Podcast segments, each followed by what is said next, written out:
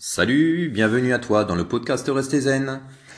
Écoute, aujourd'hui, je vais terminer donc euh, les six principes du livre d'influence et manipulation de Robert Cialdini. Alors, dans les deux précédents podcasts, je t'avais énuméré les quatre premiers principes, donc qui sont euh, le principe de réciprocité, d'engagement, de preuve sociale et de sympathie. Et dans cet épisode, on va voir les deux derniers. Alors, le cinquième principe, c'est le principe Je ne sais pas si tu as remarqué, mais on fait largement plus confiance à quelqu'un qui a de l'autorité. Pourquoi? Eh bien, euh, parce que cette personne, si tu veux, elle paraît plus sérieuse. Et comme elle paraît plus sérieuse, on va plus l'écouter.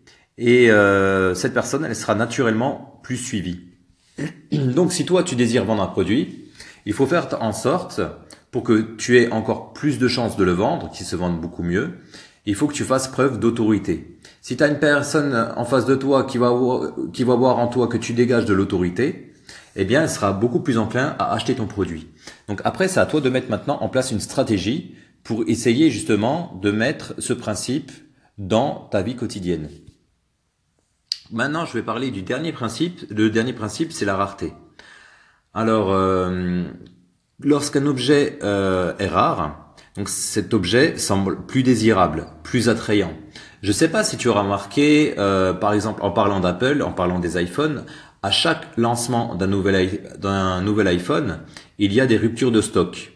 Et comme il y a des ruptures, euh, des ruptures de stock, eh bien, ça fait en sorte que cet objet-là, il est beaucoup plus désirable. Parce que les personnes qui veulent tout de suite acheter, par exemple, l'iPhone, tu vois, par exemple l'iPhone 10, lorsqu'il était sorti, au bout de 3-4 jours, tu le trouvais nulle part en magasin.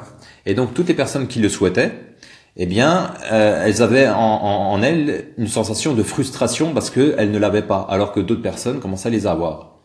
En fait, ça fait susciter et ça fait monter le désir, tu vois. La rareté entraîne toujours une montée de désir. C'est la même chose en si on parle maintenant un petit peu des crypto-monnaies, du Bitcoin, si tu veux, le Bitcoin aurait euh, va avoir, si tu veux, un nombre de quantités de Bitcoin en circulation limité. Et comme ce sera limité, donc une fois que tous les Bitcoins auront été mis en circulation dans quelques années, eh bien, ça va devenir une crypto-monnaie rare. Et comme cette crypto-monnaie sera de plus en plus rare, elle va prendre énormément plus de valeur. Alors, je sais que dernièrement, effectivement, le prix du Bitcoin a explosé. Euh, on a atteint quand même des prix euh, défiant un petit peu l'imagination. Après, ça peut encore remonter.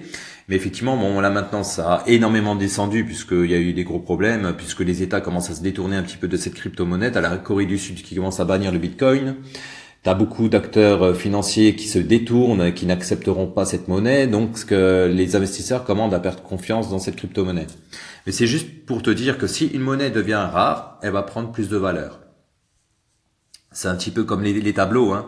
Euh, la Joconde, c'est un, tableau rare, c'est un tableau qui a une valeur inestimable. Donc je t'explique même pas si un jour euh, un investisseur voudra acheter ce tableau, combien il devrait dépenser Il y a des experts qui ont sorti euh, le chiffre de 1 milliard au moins pour avoir un tableau comme ça.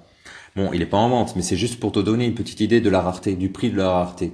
Et si toi, dans ton, dans ta vie, dans ta stratégie, peut-être en marketing ou euh, de business, si tu fais en sorte que tu as un produit rare, que tu crées de la valeur, par exemple une formation qui soit rare, ou bien si tu enseignes et tu utilises tes compétences pour faire en sorte que ton enseignement soit de qualité supérieure et donc rare, tu auras beaucoup plus de valeur.